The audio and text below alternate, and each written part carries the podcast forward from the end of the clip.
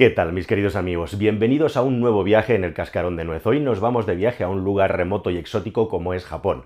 Recientemente aparecía una noticia muy curiosa que me sirve de gancho, de percha, para introducirte este tema tan apasionante como es el lugar en el que hay más personas centenarias per cápita del planeta Tierra, que sí, está en un archipiélago remoto en una esquinita de Japón.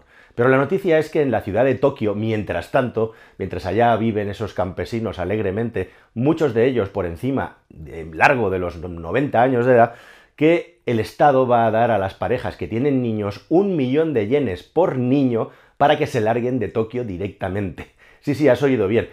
Un millón de yenes, para que te hagas una idea, son unos 7.500 euros, o sea que no estamos hablando de una fortuna, pero vamos, que si tienes la parejita, 15.000 dólares, 15.000 euros redondeando, para marcharte a cualquier lugar en el campo en el que tienes que estar como mínimo 5 años. ¿Y esto por qué? Porque es que ya no cabe ni un alfiler y los sitios de campo de Japón también sufren de despoblación. Es un fenómeno absolutamente universal. Aquí en España siempre estamos con el tema de la España vaciada, la España vacía mirándonos en el ombligo, pero lo cierto, esto pasa a escala planetaria y vamos a tocar este tema a fondo en próximos vídeos. Pero bien, estas parejas jóvenes se podrían marchar justamente a Okinawa, que es este pequeño paraíso, realmente no una isla, sino un archipiélago, son varias islas en las que vive una comunidad que tiene una característica muy interesante. Son el grupo homogéneo, la comunidad de humanos entre los que hay más centenarios de todo el mundo. ¿Cuál es el secreto? Bueno, pues hay bastantes pistas e información porque llevan estudiándolo desde el año 75. Vamos para allá y vamos a verlo. ¿Cuántos centenarios hay en Okinawa? Bueno, pues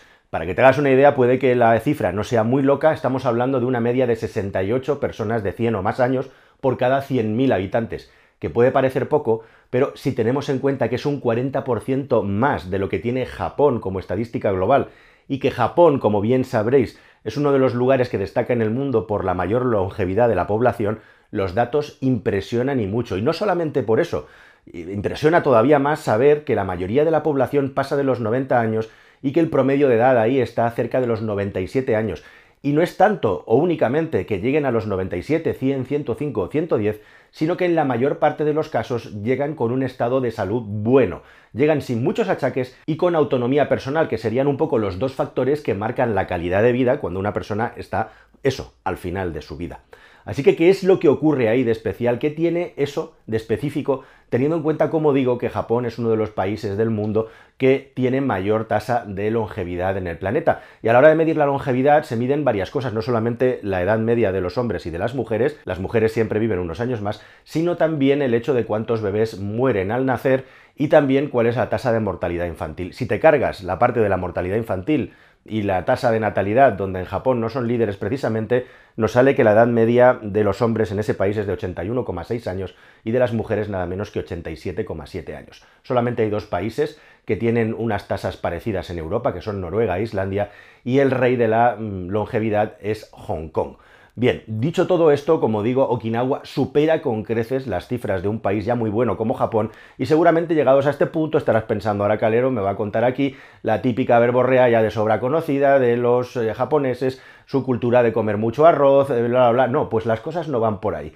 Y es muy interesante y curioso que justamente la clave de la dieta de los habitantes de Okinawa es lo contrario de lo que los médicos recomiendan en muchos casos. Vamos a verlo. Bueno, pues la base de la alimentación es la gran sorpresa de la longevidad de estas personas, y es que toman muchos carbohidratos. Y estamos constantemente hablando de que muchas de las dietas que están de moda o que se recomiendan son dietas de baja ingesta de carbohidratos o azúcares, ya sean naturales o refinados, y aumentar la ingesta de proteínas para sentirnos más saciados también, e igualmente para tener menos hambre y hacer que el metabolismo se ralentice.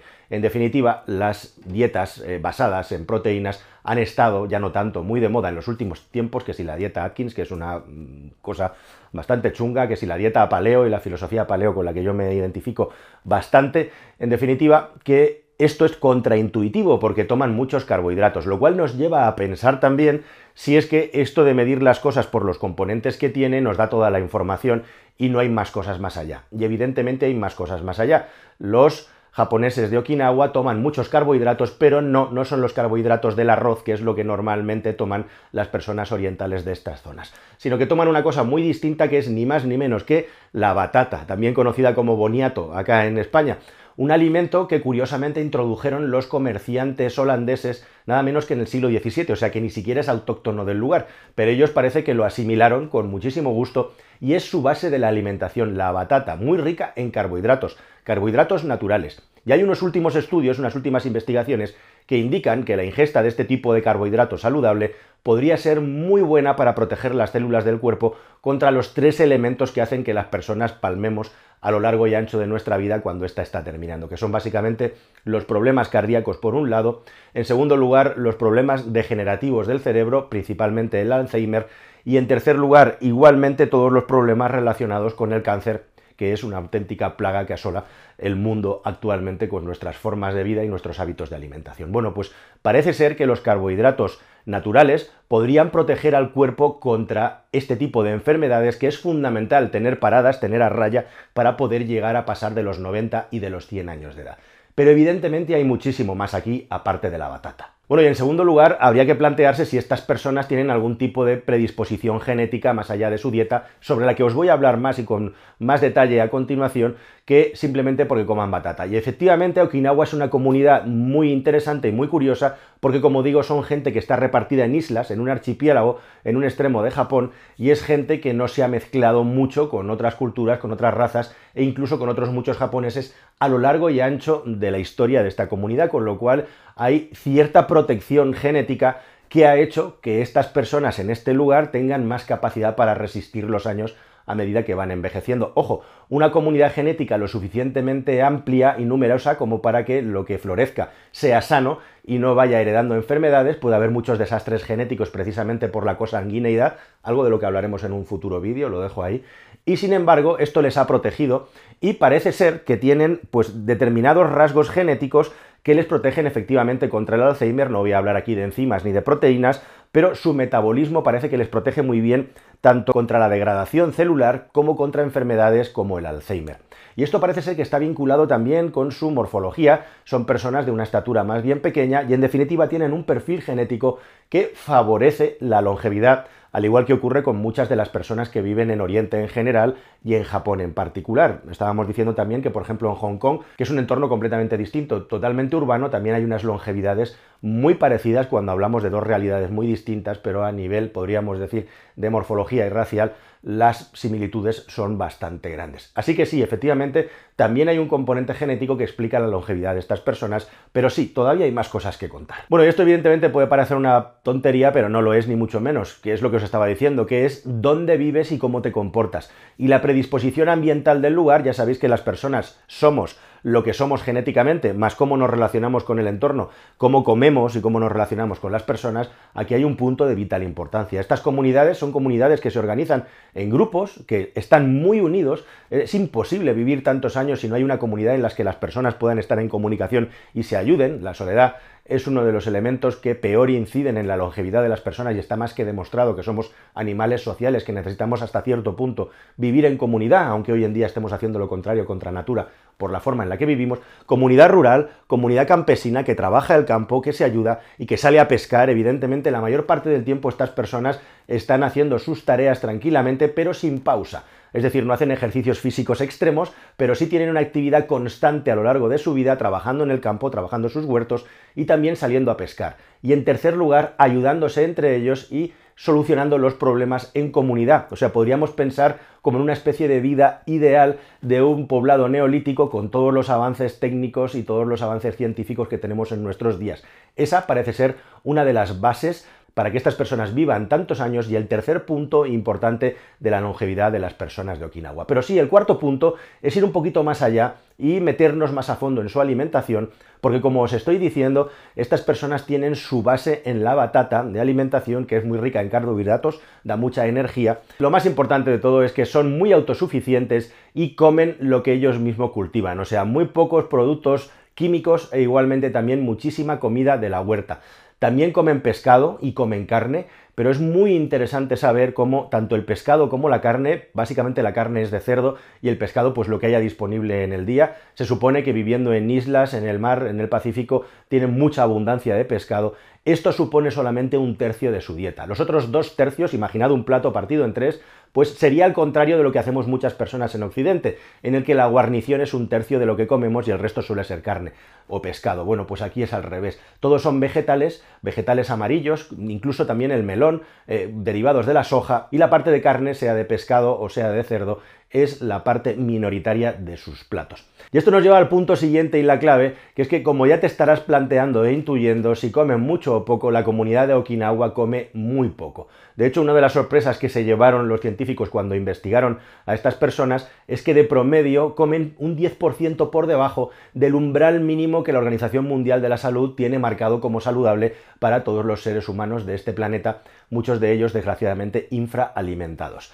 Y esto, como bien sabréis, está vinculado a muchísimas teorías científicas y muchísimos estudios e investigaciones que poco a poco van confirmando y consolidando el conocimiento técnico de que ingerir menos alimentos durante un periodo largo de tiempo ayuda a mejorar la longevidad de las personas y que comiendo menos, haciendo restricciones calóricas, somos capaces de proteger a nuestro organismo. Esto ya es bastante bien sabido, de hecho ha habido experimentos con monos uno muy famoso, el de los monos de Resus, que estuvieron siendo investigados durante 20 años en dos comunidades distintas con unos resultados increíbles. La comunidad de monos que comió menos tuvo hasta un 63% menos de enfermedades y además su aspecto físico era mucho menos envejecido que el de la comunidad que tuvo una alimentación normal, teniendo en cuenta cuál era su hábitat. Y la gran pregunta y la gran cuestión es los por qué esto sucede Parece ser, hay teorías que dicen que, esta ralentización a la hora de procesar alimentos hace que las células se protejan y que en lugar de promover la multiplicación de las mismas, lo que hacen es promover su regeneración, es decir, que las células ante una falta continuada de nutrientes, de estímulos biológicos, podríamos decir, lo que hacen es proteger más de una manera natural el ADN con lo cual te acaban protegiendo indirectamente contra el envejecimiento y contra la aparición de enfermedades. O sea, sería como una especie de escudo del ADN, de escudo de nuestras células, para hacer que podamos tener un envejecimiento más sano y más saludable. Así que esta también es una de las claves. No es solamente lo que comen, sino cómo lo comen y en qué cantidades lo comen, además de una predisposición genética muy específica que es la de esa comunidad. Y esto me lleva a una última bola extra o comentario también, que precisamente con mi pareja estaba hablándolo hace unos días, como por ejemplo nos impulsan a tomar leche enriquecida con calcio, enriquecida con vitaminas y con minerales, y hay una diferencia muy importante entre comer sustancias químicas que tienen determinadas propiedades o tomarlas de una manera natural en los alimentos. Nuestros organismos están preparados para procesar las cosas entrando de manera natural en los alimentos y cuando nos entran en cascada mediante procesos químicos y artificiales lo que pueden provocar es el efecto contrario al beneficio. Hablo eso del calcio, de las vitaminas y otras muchas cosas que por cierto cuando te las manda el médico por un motivo determinado hay que tomárselo. Hablo de estar normal, de estar bien y de estar saludable. Incluso se hablaba eso de que tanto calcio en algunas personas podía acabar provocando unas calcificaciones en las arterias nada sanas cuando estabas buscando justamente hacer un efecto sano. Y esto es muy importante también, porque según algunos lo importante aquí no es tanto lo que toman, sino la fuente de lo que toman. Y es muy interesante que, por lo visto, a partir de los 65 años de edad, la aportación de proteínas en nuestros cuerpos es súper importante para poder mantenernos sano y en forma. Y esta gente efectivamente toma proteínas, pero además de tomar proteína del cerdo, toma la proteína sobre todo de una base vegetal, porque como te digo, es dos tercios de la base de su alimentación en general. Así que no es solo lo que tomas, sino cuál es la fuente que tiene eso que tomas y que es beneficioso para tu cuerpo. Y en eso, esta gente tomando alimentos completamente naturales, sin procesos y sin aditivos químicos, tanto en su conservación para hacerlos crecer como en el momento en el que están procesados para venir a la mesa, puesto que va de la huerta a la mesa, son unos campeones a la hora de hacer las cosas bien. Así que nada, queridos amigos, estos son los secretos, no tan secretos, las cosas que conocemos de por qué esta comunidad de Okinawa tiene una longevidad tan alta, qué es lo que hacen bien y cómo nosotros en nuestro día a día, en nuestra dieta, podríamos aprender de lo que hacen ellos para intentar mejorar, ya no pensando en vivir 100 años, sino simple y llanamente en tener muy buena calidad de vida cuando empecemos a peinar ya arrugas y canas. Nada más, espero que toda esta información os haya parecido interesante. Seguiremos con estos temas que son apasionantes en el futuro y nos vemos en un próximo viaje en el cascarón de nuez. Ahí os dejo más madera. Hasta el siguiente. Adiós.